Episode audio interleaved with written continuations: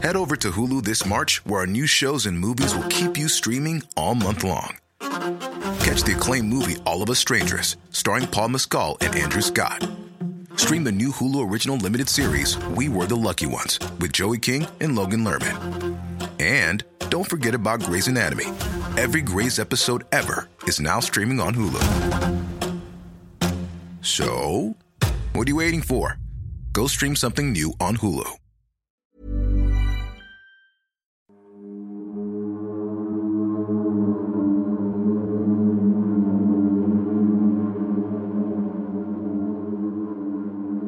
Él salió a las 5.45 de la mañana y a las 6 es el último registro que se tiene de él. En 15 minutos él desapareció, prácticamente. Ella hablaba, daba la cara a los medios, pero ella lo que exigía era justicia, me explicó. En ningún momento se le vio realmente afligida, dolida, llorando, y los medios le cuestionaban eso. La llamada que le hacen al papá para mí fue, y que él diera respuestas positivas, fue un aviso de Johnny. O para mí el papá tiene algo que ver. No hay manera en que el papá no tenga algo que ver. Miguel, el día de hoy te traigo un caso de un niño que desapareció hace 40 años, Hubo un avistamiento hace 15 años y hoy por hoy una de las teorías es que es un empleado del gobierno de Estados Unidos. Te hablo del caso de la desaparición de Johnny Gosh. Esta historia sucede en los años 80 en Estados Unidos, específicamente en Iowa, es un estado, ¿vale? Y hay que entender el contexto. Johnny, Johnny Gosh, era un niño que tenía 12 años al momento de su desaparición y él tenía un empleo, ¿vale? Tenía un empleo de ir a repartir periódicos.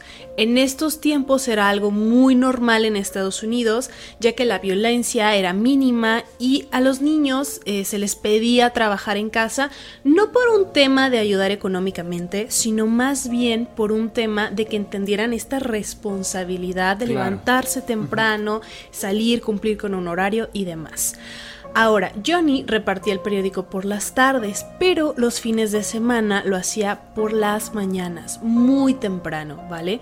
Entonces, como tenía que salir prácticamente de madrugada, su papá era quien lo acompañaba para poder repartir los periódicos en su vecindario. De acuerdo. Este caso, para entender el contexto en cómo sucede y cómo se dan las cosas, hay que entenderlo desde quién eran los padres, ¿vale? La mamá de Johnny, que en la actualidad vive la señora, se llama Noreen Gosh. Ella, anterior al matrimonio que, que tuvo con John Gosh y que tuvieron a Johnny, tuvo otro esposo y ya tenía dos hijos, ¿vale? Años antes, ella estuvo casada, tuvo dos niños pequeños y a su esposo le detectan cáncer. Pero su vida estuvo desde el principio prácticamente marcada por tragedia. Ella vivía en otro estado y su casa fue arrasada completamente por un tornado. Su casa, su auto, todo lo perdieron prácticamente. Incluso después del tornado, pues ella queda prácticamente inconsciente. Cuando recobra el estado de alerta, lo primero que ve es a sus dos niños chiquitos boca abajo tirados entra en shock porque pues ella pensaba que los niños habían muerto, estaban tendidos en el patio con todo el escombro del, del, tornado. Pasan horas, empieza a llover y los niños empiezan a moverse y a llorar, eran bebitos prácticamente. Entonces ya es que ella va, los toma y bueno, una tragedia prácticamente. Todo esto que pasó, ¿cuántos años más o menos fueron antes del caso de Johnny? Más o menos 15 años antes. Entonces, pues bueno, ya los toma después de esta tragedia, habían perdido todo, económicamente estaban pues muy mal y para variar, la cereza del pastel es que su esposo, diagnosticado con cáncer previamente, muere a los dos meses de esta tragedia del tornado. Entonces, evidentemente la señora pues es una mujer muy resiliente, ¿vale? En vez de, por supuesto que estuvo triste, pasó algo durísimo, pero se puso las pilas, empezó a trabajar, a tener lo que tenía que hacer y salió adelante, ¿vale? Y esto es muy importante entenderlo, Miguel, porque la señora en su momento fue duramente criticada por los medios de comunicación de la época, porque ella, después de la desaparición de Johnny, salía, hablaba, daba la cara a los medios, pero ella lo que exigía era justicia, me explicó. En ningún momento se le vio realmente afligida, dolida, llorando, y los medios le cuestionaban eso. ¿Por qué si estás pasando por una situación tan fuerte, por qué no lloras frente a nosotros? Ella muy firme. Entonces esto sí hay que entenderlo, que es una mujer sumamente resiliente y por eso su actitud es así, tan dura, ¿vale? Frente a lo que pasa después con Johnny. Exacto. Ok. Tiempo después, Noreen conoce a John Gosh, gracias a una amiga que tenían en común. Se casaron y posteriormente tuvieron un hijo en común, el cual es Johnny Gosh, el niño del que se centra este caso. Te recuerdo que para esta época era muy normal que los niños trabajaran, no por una cuestión económica, sino más bien para formarles esa parte de responsabilidad con un horario, con un trabajo, etc. Entonces, el 4 de septiembre de 1982, Johnny ya con 12 años, prepuber, pues bueno, ya tenía esta inquietud de empezar a hacer cosas por sí solo, vamos, como más adulto, ¿no? Y le dice a sus papás, papás, mañana no quiero que me acompañes a repartir periódico, porque cuando tenía que salir muy temprano a repartir los periódicos al vecindario, su papá lo acompañaba porque prácticamente estaba oscuro, ¿vale? Su papá accede y le dice, está bien, puedes ir solo, no pasa nada, también entender ese contexto. En ese tiempo no era tan común los casos de desaparición, no había tanta violencia, etcétera. Entonces era normal ver a los niños jugando en el patio, que fueran a la escuela solos, porque no pasaban tantas cosas. Sin embargo, Noreen, su mamá, le dice, no, tienes que ser acompañado por tu papá. Johnny se enoja, evidentemente hace una especie de berrinche, va y se encierra a su cuarto. Al día siguiente, 5 de septiembre de 1982, Johnny no despierta a su papá porque siempre lo despertaba, tocaba la puerta y papá, vámonos a repartir periódicos. Sin embargo, no lo despierta, toma su carrito, un carrito que por cierto hacía un ruido muy específico porque era un carrito de aluminio, ¿no? Exacto, de metal, entonces sonaban las llantitas por todo el vecindario. Y otra cosa importante es que siempre iba acompañado de su perrito salchicha, ¿vale? Entonces se lleva al perrito, lleva su carrito y pasa a donde tiene que ir por los periódicos para después repartirlos por todo el vecindario. Ese 5 de septiembre, por la mañana, a eso de las 10 de la mañana, múltiples llamadas empezaron a llegar a la casa de Johnny Gosh, ¿vale? Los papás contestaban y eran vecinos quejándose de que no habían recibido el periódico. Lo primero y lo más lógico que pensó Noreen, la mamá, dijo, chin, Johnny se quedó dormido, ¿no? Imagínate eso. Va al cuarto, toca, abre y no encuentra a Johnny. Ahí se disparan todas las alarmas, se prenden todos los focos rojos. El papá sale en el auto a empezar a buscar a Johnny. Encuentran su carrito y su perrito amarrados a unas dos manzanas, ¿vale? O sea, muy cerca de la casa de Johnny estaba el carrito y el perrito con periódicos, pero sin Johnny. En ese momento llaman a la policía y desde aquí Miguel empieza lo extraño, ¿vale? Hay muchas inconsistencias en toda esta desaparición, está llena de corrupción, la investigación que hice de verdad tiene como múltiples grietas que es importante mencionarlo. Lo primero es que en ese momento Des era una ciudad muy pequeña, de hecho el último censo que se tiene es más o menos una ciudad de unos 200 mil, 250 mil habitantes. Eso hoy es poquito, imagínate hace tantos años, en los 80 era mucho más pequeño y por si fuera poco, la comisaría estaba a 10 cuadras de la casa de Johnny, es decir, era muy corta la distancia. ¿Sabes cuánto tiempo se tardaron en llegar? Debieron estar ahí en menos de 10 minutos. 45 minutos hicieron para llegar de la comisaría a la casa de Johnny, a donde la última vez que se le vio. Desde allí empiezan las inconsistencias. Punto número dos. Lo primero que le dicen a la familia es lo siguiente. Oigan, ¿es la primera vez que el niño se va por su voluntad o ya lo había hecho antes? Imagínate qué falta de respeto para los padres, para la familia, en su desesperación, en su angustia, recibir esta respuesta de la policía. Culpando un poco a la familia de inmediato, ¿no? Claro. A las 5.45 de la mañana, un señor, un vecino de Johnny, escucha su carrito andar. Tú dirás, oye, pero ¿cómo escuchó? Bueno, recordemos que en Estados Unidos las casas normalmente no están hechas de concreto, entonces tienen este material como que es de tabla roca y permite que el sonido pase De un mucho. lado a otro, mucho más Exacto, fácil, más claro. fácilmente. Entonces escucha su carrito, aparte muy característico porque tenía rueditas incluso de metal. Sí, pared delgada y el carrito de aluminio, claro. Entonces dice, y cua- ah, cinco de la mañana, 6 de la mañana. Dice, ah, ahí va Johnny. Pero había otro testigo, el señor John Rossi. Es un adulto que en ese momento pues también ya estaba despierto.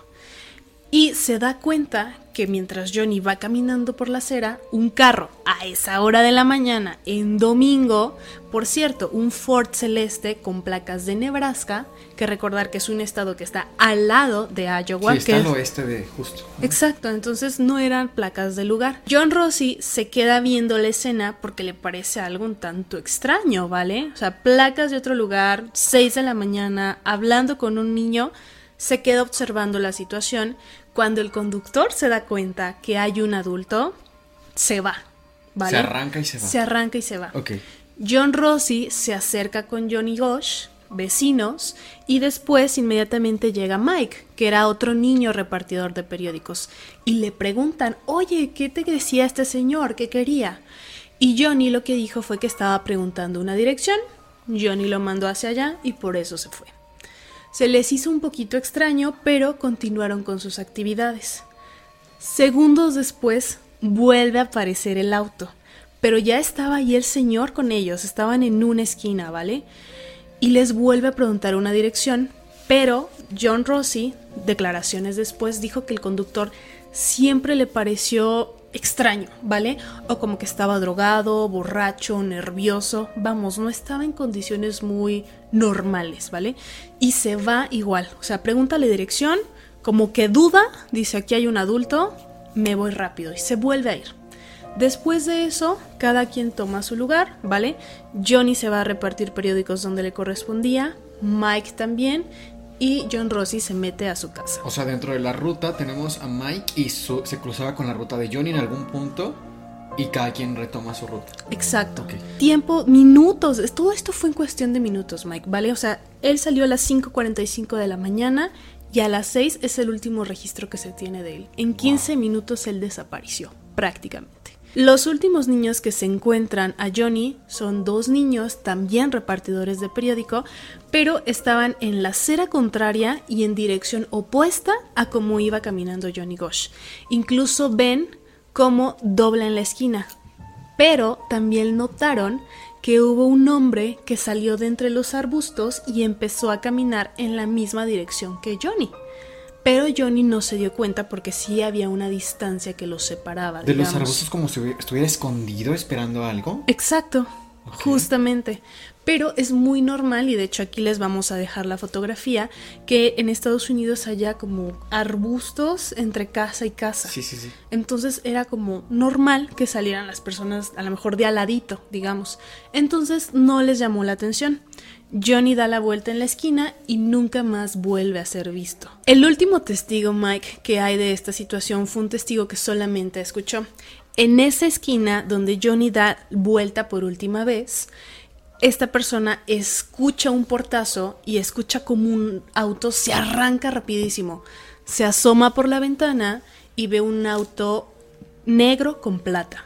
Pero no pudo ver las placas, no pudo ver qué pasó, pero pues sí le llamó la atención hasta el... ¿Cómo, cómo quemó llanta, no? Tenemos dos autos entonces, el azul y este nuevo que es negro. Con plata. ¿Me repites quién vio el negro? ¿Cómo fue esa sección? Fue un vecino que solamente escuchó la quemada de llanta y el portazo. Y se asoma y y lo se ve. asoma y ve, pero pues ya no alcanza a ver las placas, ¿vale? Se estaba yendo a toda velocidad. Entonces había dos autos extraños esa mañana, uno con placas de otro estado, preguntando direcciones. Muy raro ¿Sabemos todo. placas o algo del segundo auto?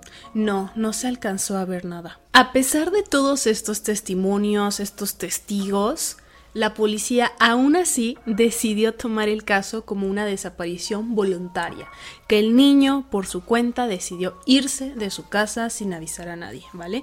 También hay que entender que en este entonces, en esta época, no estaba la ley vigente de que a un niño se le tiene que buscar inmediatamente.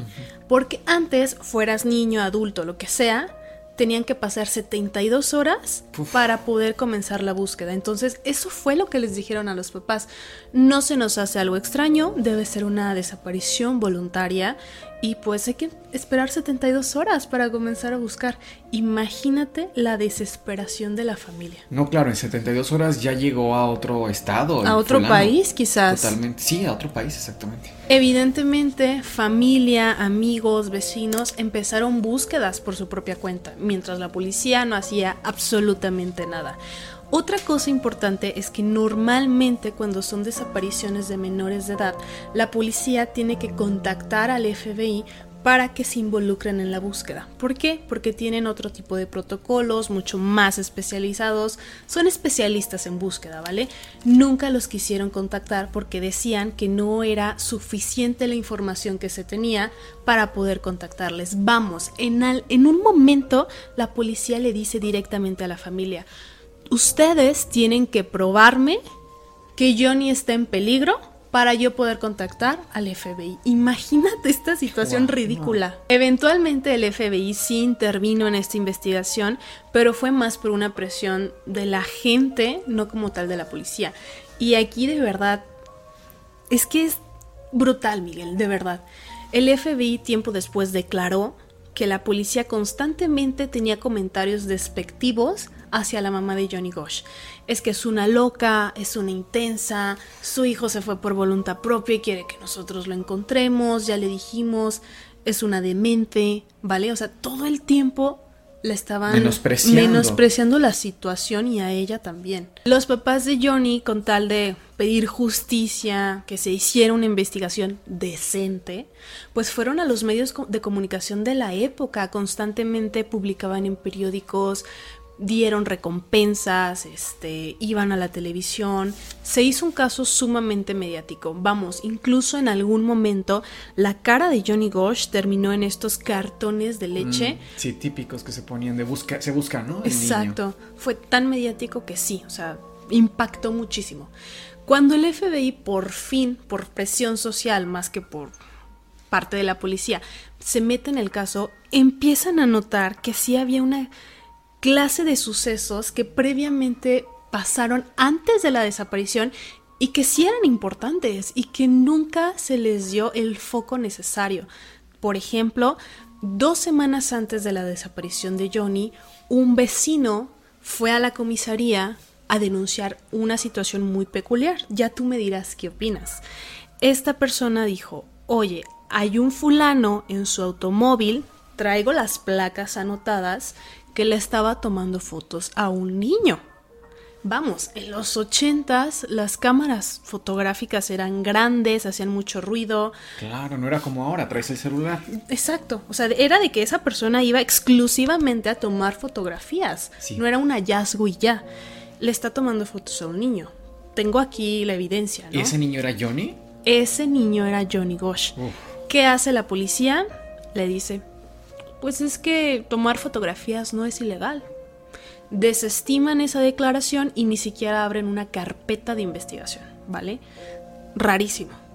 Aparte, ya haciendo más investigación con la familia, Noreen Gosh comenta que un mes antes de la desaparición de Johnny, empezaron a recibir llamadas extrañas a la casa.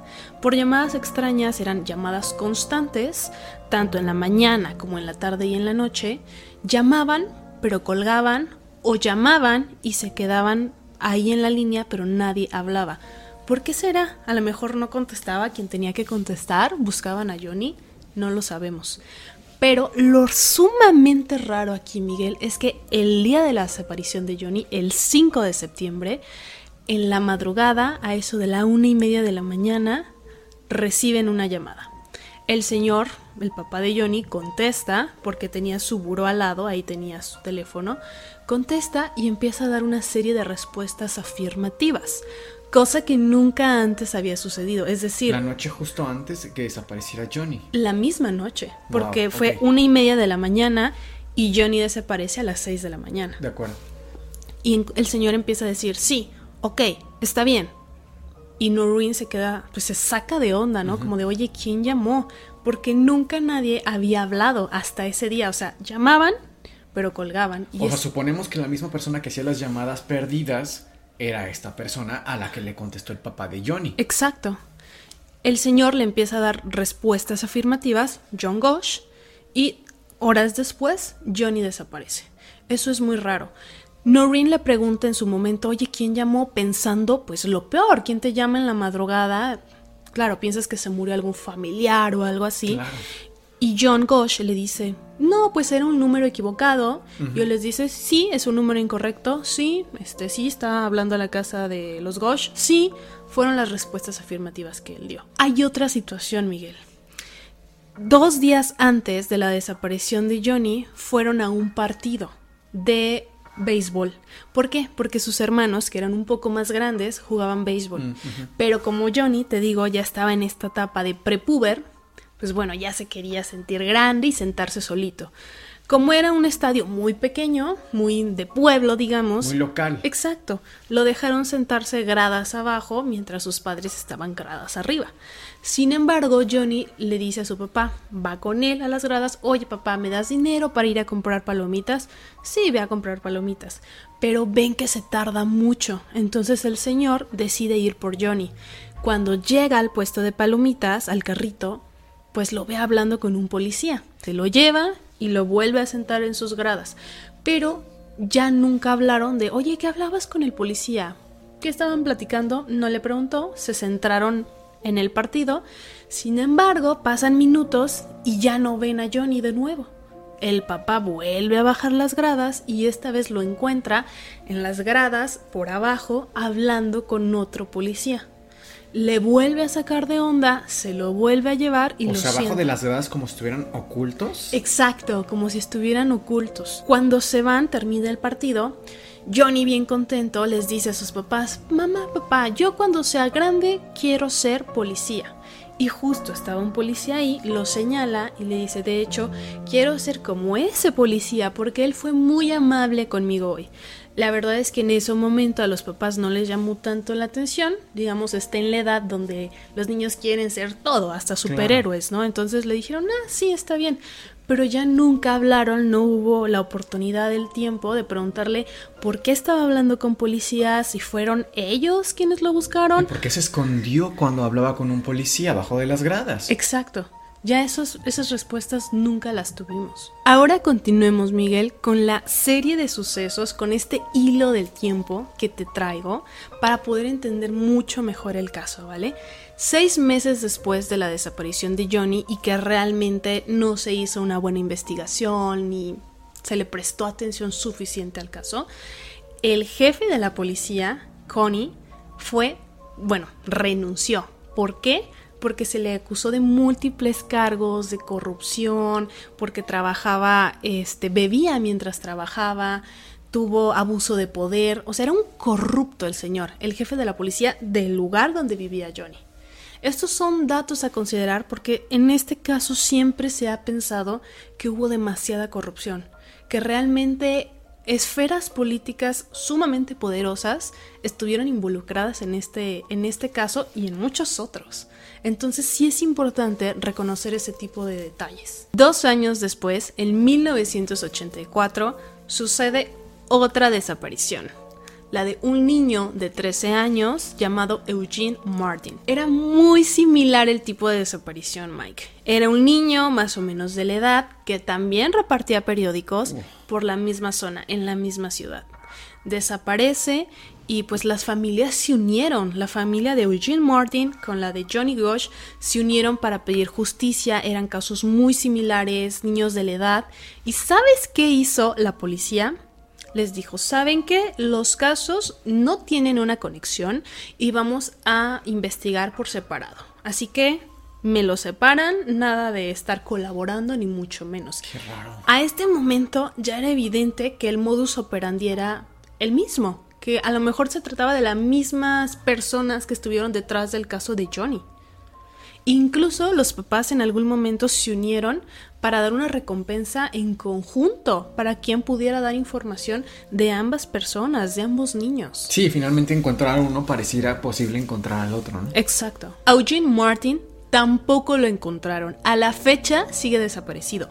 Mismo modus operandi, mismas circunstancias, es obvio que fueron las mismas personas. Para este mismo año, en 1984, Noreen ya estaba sumamente informada de cómo trabajaban las redes de trata de menores, todo un tema. Qué duro, qué duro. Sí, tal cual. Y empezó a dar charlas en escuelas, en asociaciones para informar a la gente y prevenir futuros casos de desaparición de menores. Incluso fue llevada a la corte como testigo de ciertos casos. Tanto así que ella, vamos, denunció y decía, mi hijo fue desaparecido más o menos con un modus operandi de esta, de esta forma. Hay personas sumamente poderosas, incluso en el gobierno, que están involucradas. Tanto fue que ella recibió amenazas de muerte. Claro, y la verdad es que no me sorprende. O sea, hasta ahora si es un tipo de organización que se dedica a esto, claramente toda la familia estaba en riesgo. Sin embargo, también pienso que hasta ahora, mientras más mediático era, más protegidos estaban. O sea, si le pasaba algo a la mamá, o a los otros hijos, o al papá John, realmente era, mm, estaban más seguros porque la gente se iba a enterar. Pero el no hacer tanto ruido los ponía en más riesgo. O sea, uno podría pensar, que no hubiera dicho nada más, que se calmara porque los pudieran desaparecer, tiene otros hijos, pero realmente yo creo que el hacer ruido le salvó la vida a esta señora. En 1985, tres años después ya de la desaparición de Johnny, sucede otra cosa extraña en este caso. Una mujer en el estacionamiento de un supermercado encuentra un billete de un dólar que tenía escrito Sigo vivo, atentamente, Johnny Gosh. No es cierto. Se contacta con la familia, se contacta con la policía, entrega el billete, pero desafortunadamente pues lo encontró tirado, no había... No era más un tema de la policía ahí sí, sino más bien que no había como... No había rastro. Rastro. Claro, o sea, podría ser hasta cierto punto una broma. Hasta una broma. Y de hecho hubo muchísimas. ¿eh? Más adelante te contaré de esto. Pero fue pues también súper mediático, ¿no? O sea, imagínate que si hubiese sido cierto Qué infierno vivió ese niño, verdaderamente. En 1986, otro niño vuelve a desaparecer en el mismo estado, en la misma ciudad. Esta vez se trataba de Mark Allen, pero de 14 años. Él vivía con su mamá y le pidió permiso para ir a la casa de un amigo que quedaba solo a una cuadra. Iban a ir a ver una película, a comer palomitas. La mamá le dijo, sí, ya ha sido antes, está solo a una cuadra. Es no seguro. hay Es seguro, exactamente. El niño jamás regresó a su casa, también desapareció a la fecha, no hay rastro. Vamos. ¿Y sabes qué es lo peor? La mamá fue a la comisaría, puso la denuncia y dijeron lo mismo, que se había ido por voluntad propia, que no había una conexión con los casos anteriores. Vamos, ¿cuántos niños tuvieron que desaparecer bajo las mismas circunstancias para entender que sí se trataba de una red de trata? Y la gente no era tonta, Miguel. La gente ya en ese momento empezó a hablar de una red de trata, que ya era algo obvio. Ya había incluso hasta una psicosis en Iowa de que estaban desapareciendo a los niños y ya no los dejaban salir a jugar, ni ir a la escuela solos, ni demás. En 1989, un político de nombre Lawrence King empezó a ser investigado por fraude y por enriquecimiento ilícito por alrededor de 40 millones de dólares, o sea, muchísimo dinero. Tú me dirás, ¿y esto qué tiene que ver? Bueno, esta investigación, todo este enriquecimiento de la nada, llevó a que investigaran a este señor y los llevó al resultado de una red de trata de menores, de la cual se cree que él era el líder. Incluso a este juicio se, se invitó a un pues a alguien que este señor compró, literalmente, a un niño que él compró, que ahora ya era un adulto, llamado Paul Bonacci. Incluso ese hombre, Paul Bonacci, en ese momento ya era él un expresidiario, porque ya también él había abusado de menores, es decir, había seguido el mismo patrón. Sin embargo, lo llevan como testigo porque él se hizo notar, empezó a dar declaraciones de que en efecto, él cuando era niño también fue raptado secuestrado y lo pusieron a trabajar en esta red. En 1991, para este entonces, Paul Bonacci ya había hecho muchísimas declaraciones, ¿vale? Incluso llegó a decir que también fue parte del secuestro de Johnny Gosh. Que para ese momento, haciendo cuentas, tendría Johnny más de 20 años de edad, o sea, ya era un adulto también. Entonces, este señor empezó a dar muchísima evidencia, Miguel, empezó a dar cartas, declaraciones, incluso el modus operandi de esta secta, ¿vale? O sea, él, y él daba nombres y señalaba... O sea, no solo fue un caso en el que Bonacci dice yo fui partícipe, yo fui víctima, sino somos nosotros y tal vez nos llevamos a Johnny. Sí, exactamente. De hecho, para ese momento, este señor Bonacci ya había pasado tiempo en la cárcel por abuso de menores. Incluso estaba siendo investigado por más casos de este estilo, ¿vale? ¿Y cómo tomó la policía el argumento de Bonacci? ¿Lo tomó en serio? ¿Lo desestimó? ¿Qué pasó con esto? Como que le dieron muchas vueltas. O sea, él daba la información, daba evidencias, pero el detalle aquí también es que él tenía múltiples trastornos psiquiátricos y no es para menos. Si vives una historia de este estilo, por supuesto que te afecta psicológicamente muy, muy, muy brutalmente. Te cambia la vida, te destroza la vida. Exacto. Uno de estos trastornos que él tenía era trastorno de personalidad múltiple. Mm. Entonces, pues no siempre estaba como en el mismo canal, por decirlo de alguna manera. Entonces, siempre se fueron por ese lado de que él era un enfermo mental. Entonces, pues bueno, desestimaban muchísimo sus declaraciones, por supuesto, a pesar de tener pruebas. Vamos, incluso todo esto está hasta documentado porque hay evidencia en video de las entrevistas que él dio, de los testimonios que dio en juicio. Y bueno, volviendo a la parte de Johnny, él incluso dice, sí, yo fui parte del secuestro de Johnny junto con un tal Emilio. Emilio era el conductor, entonces digamos que Emilio iba en el carro Ford azul y azul celeste y Bonacci estaba en el otro carro negro. Es que si te acordarás que el día de la desaparición había dos autos. Incluso empezó a dar detalles de la desaparición de Johnny que a lo mejor en su momento no se había hablado de estos detalles, era difícil de saberlo. Vamos, llegó a tanto que la mamá de Johnny, el papá y Bonacci tuvieron una entrevista a solas, donde Bonacci les dice datos de Johnny que nunca fueron revelados a la prensa porque a lo mejor no eran importantes para el caso y que solamente alguien que conoció y vivió con Johnny Gosh sabría. Por ejemplo, les dijo, Johnny es así asado y cuando se enoja empieza a tartamudear. ¿Eso qué de relevante era para encontrarlo? Nadie estaba buscando cómo era su comportamiento cuando se molestaba. Bonacci dijo eso. Incluso empezó a hablar de marcas de nacimiento que no se sabía que tenían. Había una en el pecho que sí se hizo viral en su momento, pero por ejemplo, él habló de una cicatriz debajo de la lengua. La mamá se sacó muchísimo de onda porque sí tenía esa cicatriz. También tenía una cicatriz en la pierna, también la describió Bonacci. O sea, la mamá estaba convencida de que Bonacci estaba diciendo la verdad. Porque no había manera de saber eso de alguna otra forma. En marzo de 1997, en la madrugada, a eso de las 2.30 de la mañana, comienzan a tocar fuertemente la puerta de la casa de Noreen Gosh. Evidentemente, sobresaltada, pues, le llamaba la atención quién estaba tocando en la madrugada a su puerta baja y abre la puerta. Se encuentra de frente con dos hombres. No los reconoce de momento, sin embargo pasan segundos y de alguna manera ella sabe que a, quien tiene enfrente es a su hijo. ¿A Johnny? Exacto. Sumamente cambiado, ya un adulto, un hombre de alrededor de 27 años de edad, con el cabello más o menos a los hombros, teñido de negro, el cabello, ¿vale? Porque él era un niño rubio de nacimiento. Se queda así y le di, como quiera, o sea, imagínate, pensando que es una alucino o algo en su desesperación de años de estar sufriendo, le dice, ¿quién eres? Y le dice, soy yo, mamá, Johnny. Imagínate el sobresalto de la mamá. Los pasa a su casa, al otro fulano ni lo conoce, ni le pregunta nombre, ni nada. Estuvieron platicando muy, muy, muy poquito tiempo. Johnny desde que llegó le dijo, traigo el tiempo contado, no, me, no puedo permanecer aquí mucho tiempo, no le hables a la policía, no le hables a nadie.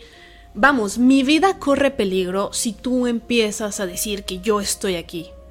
le comenta a grosso modo cómo estuvo su desaparición, qué es lo que ha sido de él, tantos años desaparecido, pero la mamá dice que lo vio pues amargado, molesto, pero algo también muy particular es que todo lo que él le contaba a su mamá casi siempre estaba volteando a ver a este fulano con el que llegó a la casa, como buscando un sentido de aprobación, como de esto. si puedo decir esto, no Exacto, lo puedo decir. sí, justo, estaba mediando sus palabras hasta cierto punto. Su mamá en... Bueno, le contó básicamente, a grosso modo, cómo era la, la red de trata, ¿vale? O sea, le viene a confirmar que sí fue robado para trata. Exacto. Y peor aún le dice que no puede hacer nada, incluso que él hoy por hoy forma parte de la misma red, que se dedica a lo mismo, a hacerle esto mismo a los niños, lo que él hicieron antes cuando era un niño, pues no se puede salir de eso, ¿no? O sea, su vida corre completamente a riesgo. La mamá en esta desesperación de espérate, no te vayas, podemos hacer algo, voy a llamar a la policía, se molestan muchísimo tanto Johnny como este fulano que iba con él, con él y se van.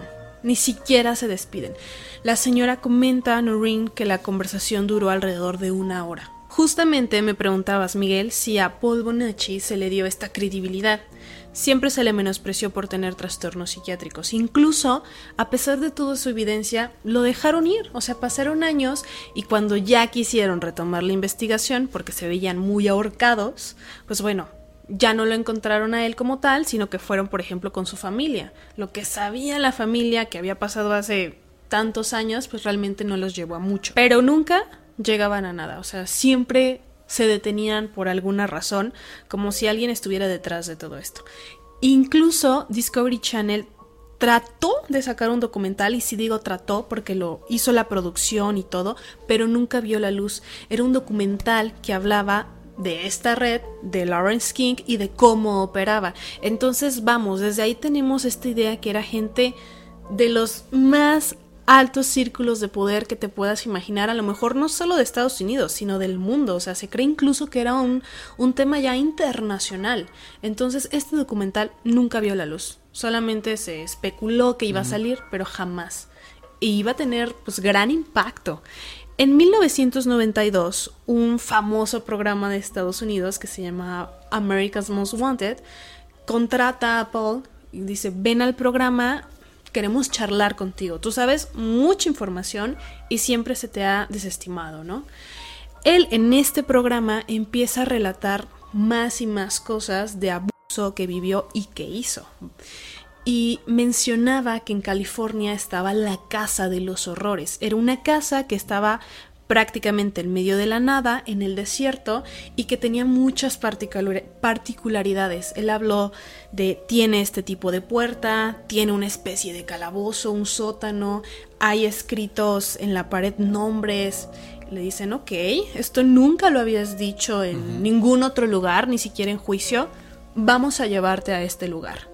El programa lo lleva al lugar. La casa existe, Miguel. Incluso hay evidencia de esto en video. O sea, todo esto lo van documentando. Sí, por supuesto. Y la evidencia está en internet. Llegan a la casa y en efecto era como Paul lo había descrito. Entran a la casa y sí se veía un lugar muy sospechoso. Sí, sí llegas a pensar que ahí ocurrieron muchas cosas. Estaba este sótano donde tenían escritos en la pared siglas que siempre coincidían con niños que habían desaparecido. Y todo lo que él había descrito coincidía. O sea, él no estaba mintiendo. Incluso Bonacci describió lo que se hizo en esa casa habló de que en esa casa se producía material audiovisual con los niños, ya te imaginarás de qué tipo. Había compra y venta de personas, es decir, literalmente la casa de los horrores ahí fue. Me entran acá dos dudas. La primera, ¿por qué crees que Bonacci estaba cooperando? O sea, entendiendo el concepto de que Bonacci era un agresor también, si bien también fue víctima, lo cierto es que hablar de todo esto, ¿por qué cooperar? Y además, ¿por qué exponerse y ponerse en un blanco donde si desaparecían a personas por hablar, yo creo que él era un blanco extraordinario.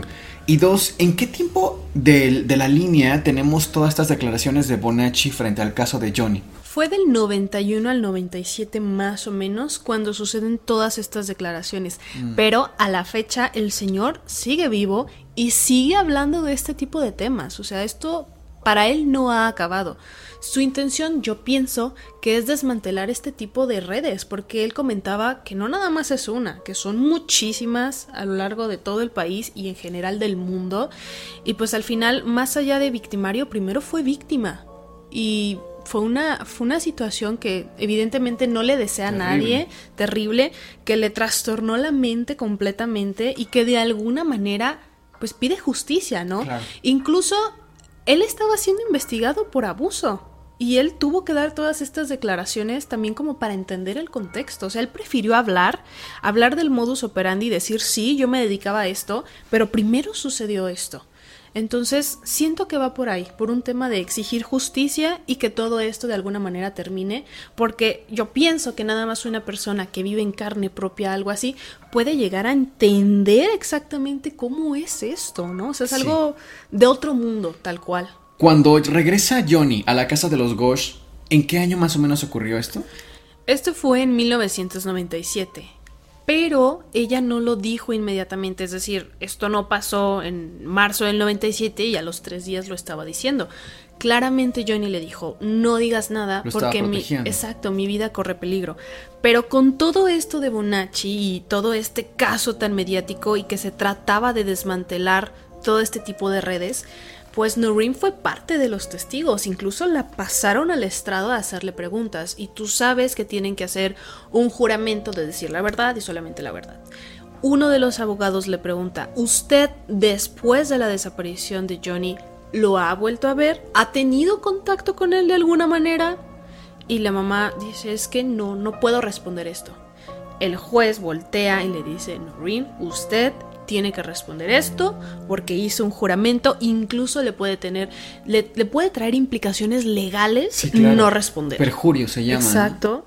Y ella dice, pues bueno, tengo que decir la verdad.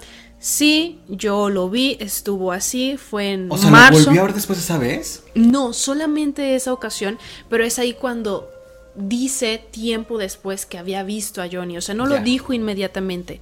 ¿Por qué no lo dijo? Porque su vida corre peligro, él mismo me lo dijo. Y pues fue un escándalo, imagínate, buscándolo por años para que de repente una madrugada Johnny llegara, tocara la puerta y estuviera ahí. Ya a los dos, tres días la mamá tuvo que salir a televisión a volver a explicar eso porque se le cuestionó muchísimo. Fue una mujer que todo el tiempo se le cuestionaba por qué no se ve afligida, por qué no se ve sufrida, por qué no dijiste luego, luego que lo viste.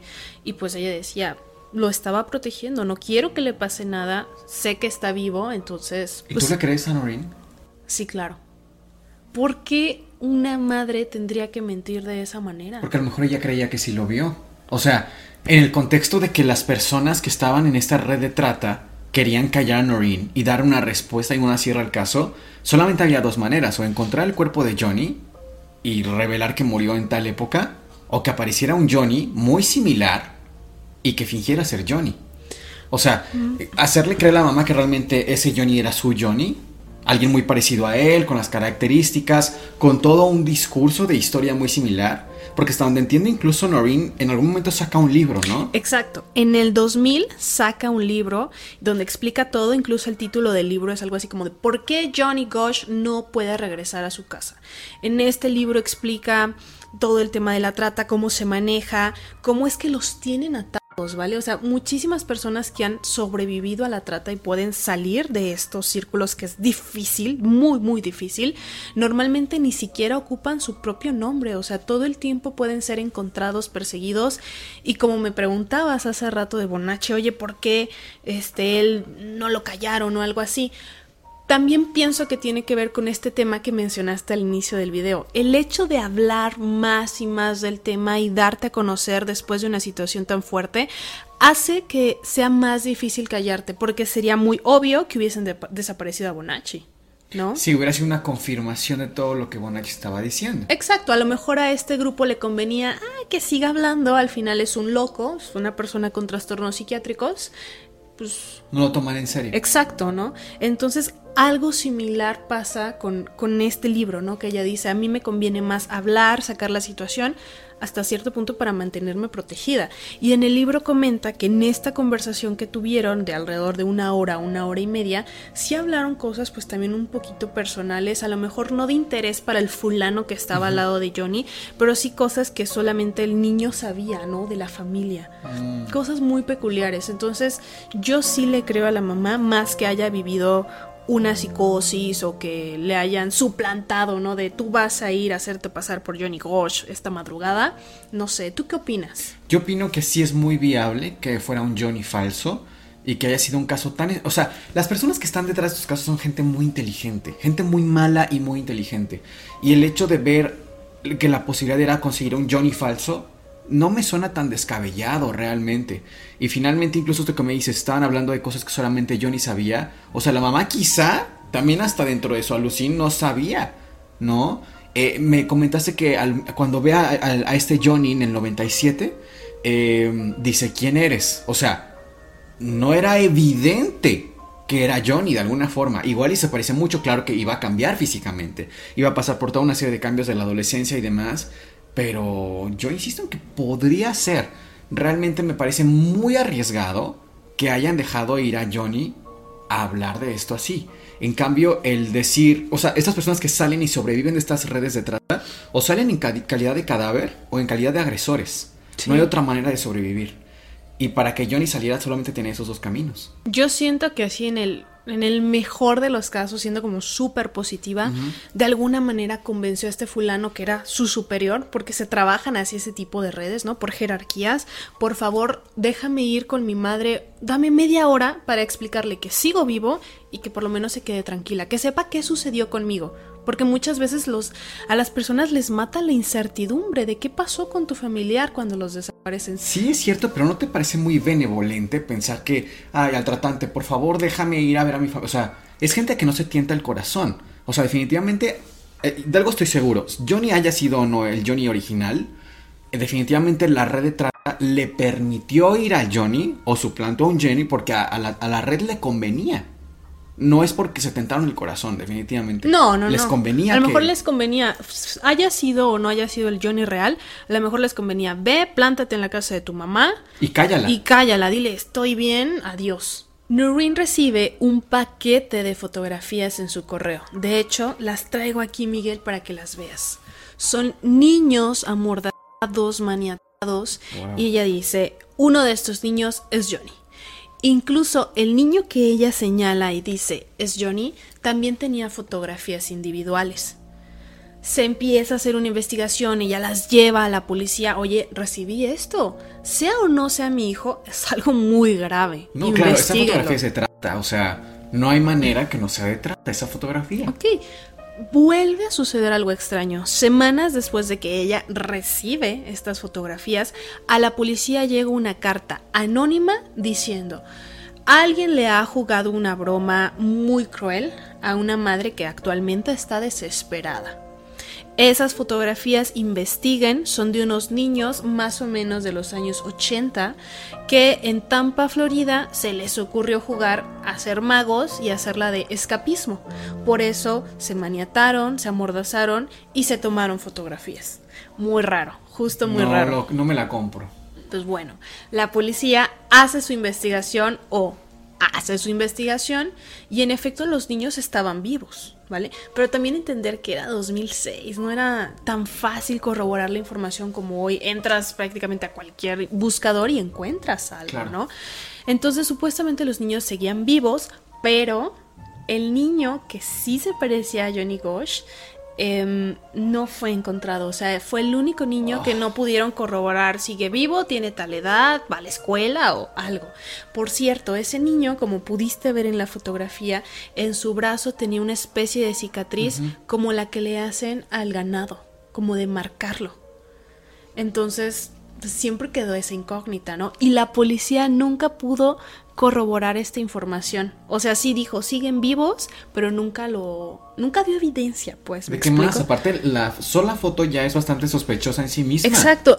A mí se me hace raro que los niños jueguen a eso, particularmente. Aparte, ¿por qué en la cama? O sea, ¿Y por porque qué tan no sé. fotos? Incluso es muy raro, porque esas fotografías ella las recibe en 2006, pero fueron más o menos tomadas en los 80, o sea, sí coincidiría Con las fechas. con las fechas en las que Johnny desaparece, justamente. Algo a mí también, Miguel, que me llama mucho la atención es esta persona que manda la carta anónima, cómo sabía que Noreen, la mamá de Johnny, había recibido estas fotografías, Claro. que las había llevado a la policía, fue de alguna manera como decir, chin, ya se filtraron las fotografías, ahora cómo me dio esto. No sé, me parece muy extraña esa carta sí, también sí. y nunca se trató de investigar quién la había enviado, por qué, nada. Muy bien, Miguel, hasta este punto, ¿qué opinas? ¿Tienes teorías? ¿Qué crees que pudo haber pasado con este niño? ¿Sigue vivo? ¿No sigue vivo? Mira, tengo varias anotaciones aquí.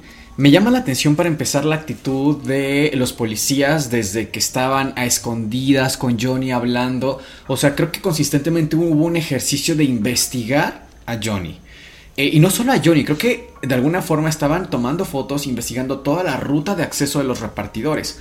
Ahora, también llama la atención cómo en un espacio tan pequeño de ruta de entrega de periódicos se encontraron cuatro niños. O sea, sí entiendo que eran niños que no iban a avanzar kilómetro tras kilómetro, pero en un espacio tan pequeño, cuatro repartidores, me parece un poco absurdo, honestamente. Ahora, esa anotación no nos lleva a, una solución de, a un planteamiento de un problema más allá de eso, ¿no?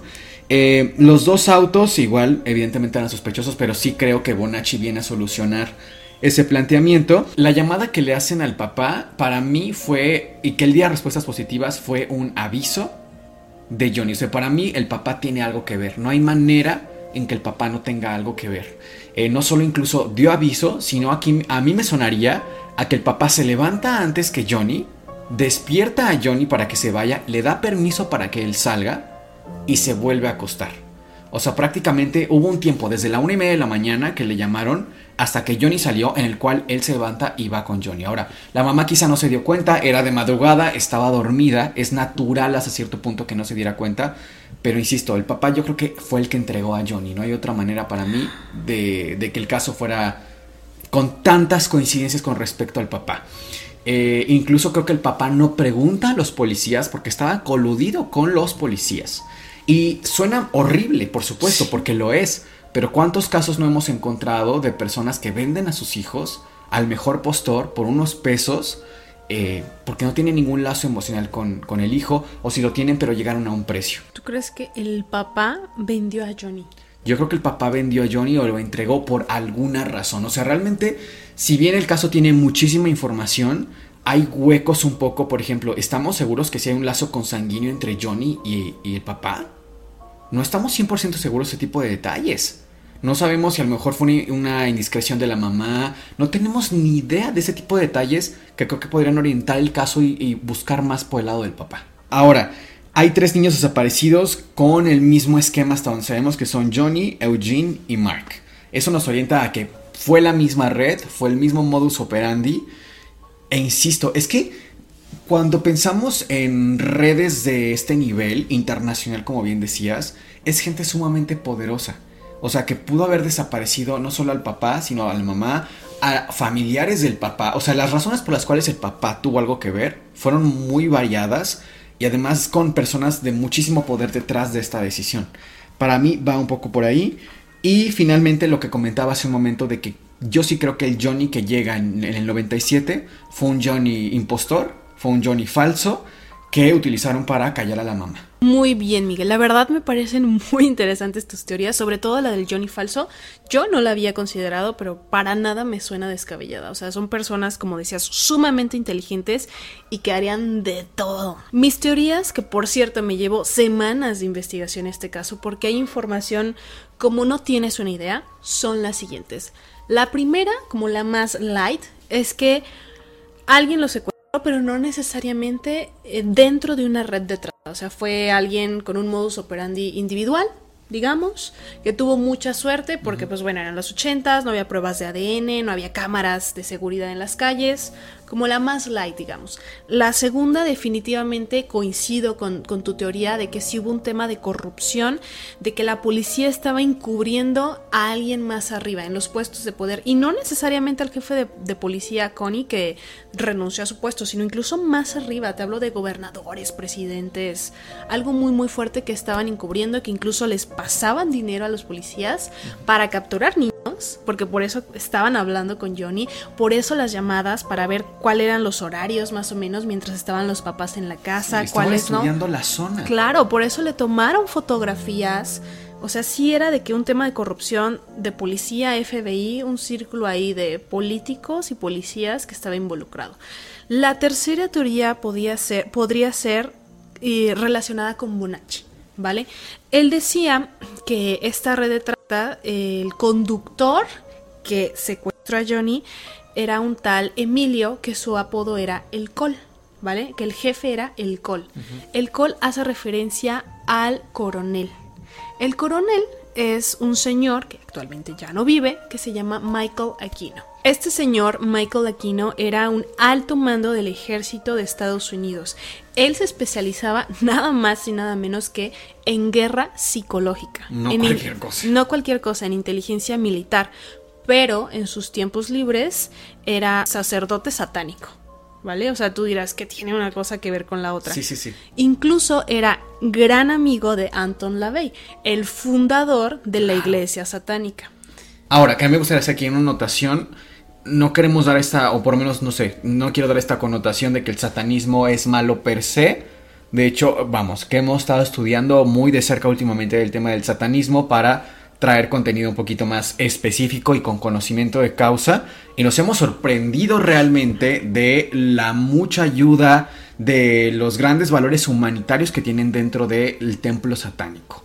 Entonces, separar un poco, ¿no? No lo promovemos tampoco, pero sí justo eso. De hecho... Pero no queremos satanizar el satanismo de alguna forma. Exacto, aunque suene redundante, ¿no? Eh, este señor Michael Aquino era gran amigo de Anton LaVey, incluso llega a ser sacerdote, o sea, la máxima autoridad de este tipo de culto, pero en algún momento hay cosas que no le empiezan a gustar de esta religión, tanto es así que decide formar su propio culto el templo de Set.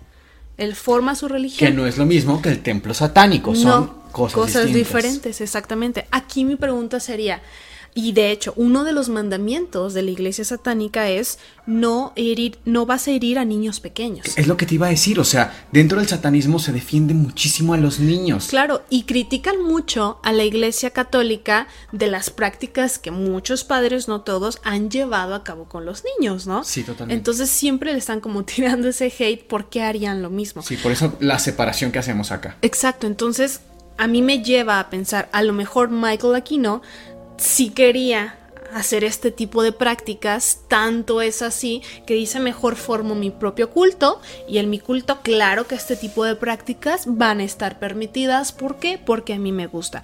Por si fuera poco, independientemente de que fuera un hombre sumamente malvado, era también un hombre muy inteligente, no cualquier cosa, exacto, con dinero, con poder e inteligente. Este hombre, Michael Aquino, estaba altamente relacionado con Lawrence King, el político el cual fue juzgado por todos estos robo de millones de dólares, pero que también nunca fue juzgado por la red de trata.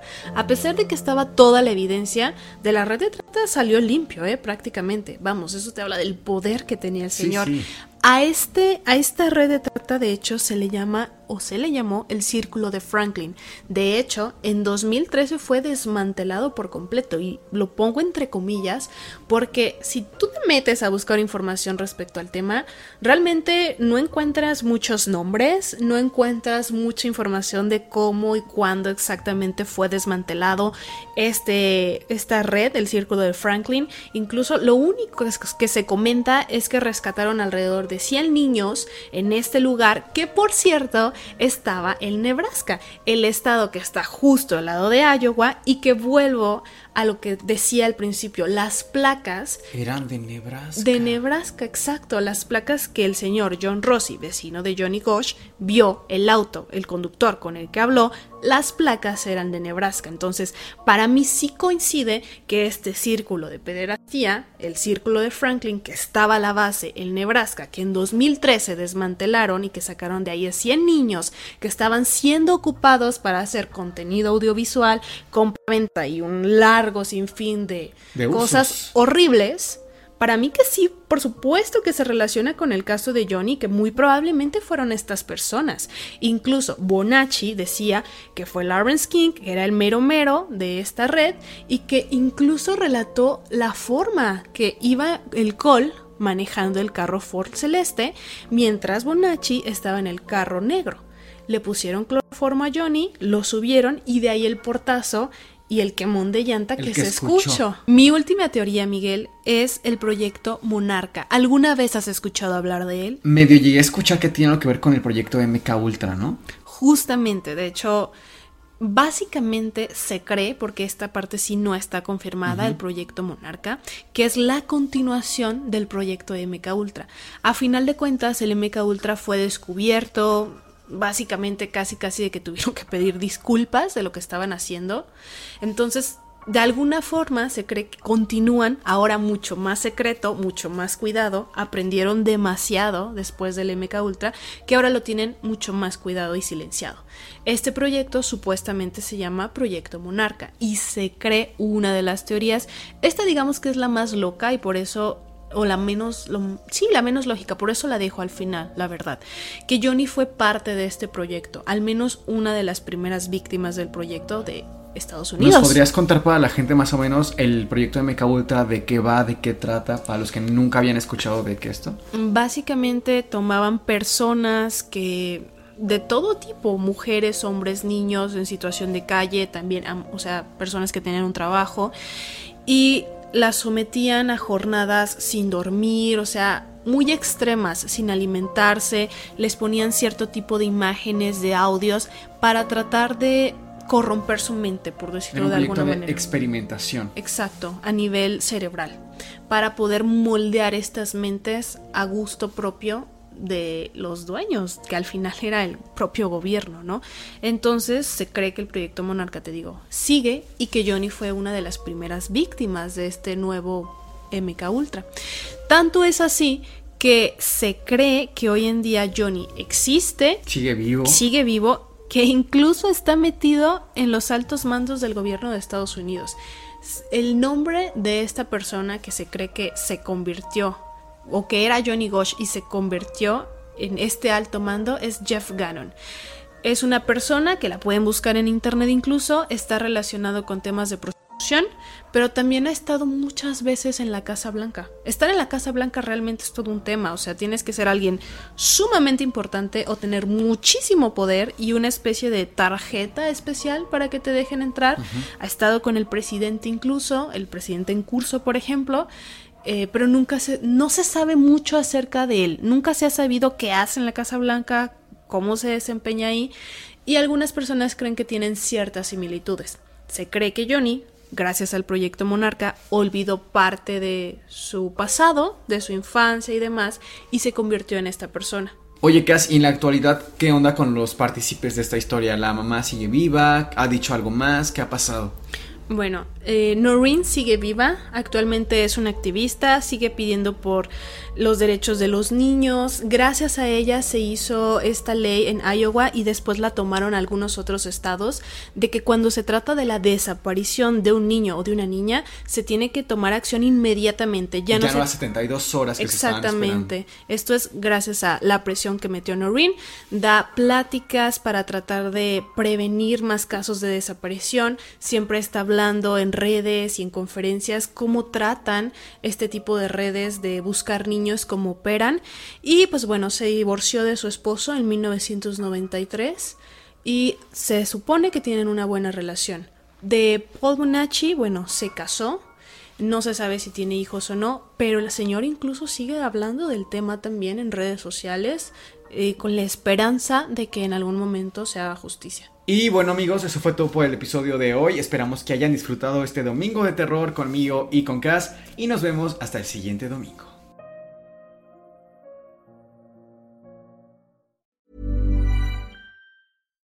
If you're looking for plump lips that last, you need to know about Juvederm lip fillers. With Juvederm Volbella XC and Juvederm Ultra XC, your lip look, whether it's subtle or bold, can last up to one full year with optimal treatment and no additional maintenance. Find a licensed specialist and see if it's right for you at juvederm.com today. That's J U V E D E R M.com. Add fullness to lips in adults over 21 with Juvederm Volbella XC or Juvederm Ultra XC. Do not use if you have severe allergies or a history of severe allergic reactions, or if you're allergic to lidocaine or the proteins used in Juvederm. Tell your doctor if you have a history of scarring or taking medicines that decrease the body's immune response or that can prolong bleeding. Common side effects include injection site redness, swelling, pain, tenderness, firmness, lumps, bumps, bruising, discoloration, or itching. As with all fillers, there's a rare risk of unintentional injection into a blood vessel, which can cause vision abnormalities, blindness, stroke, temporary scabs, or scarring. For full important safety information, visit juvederm.com.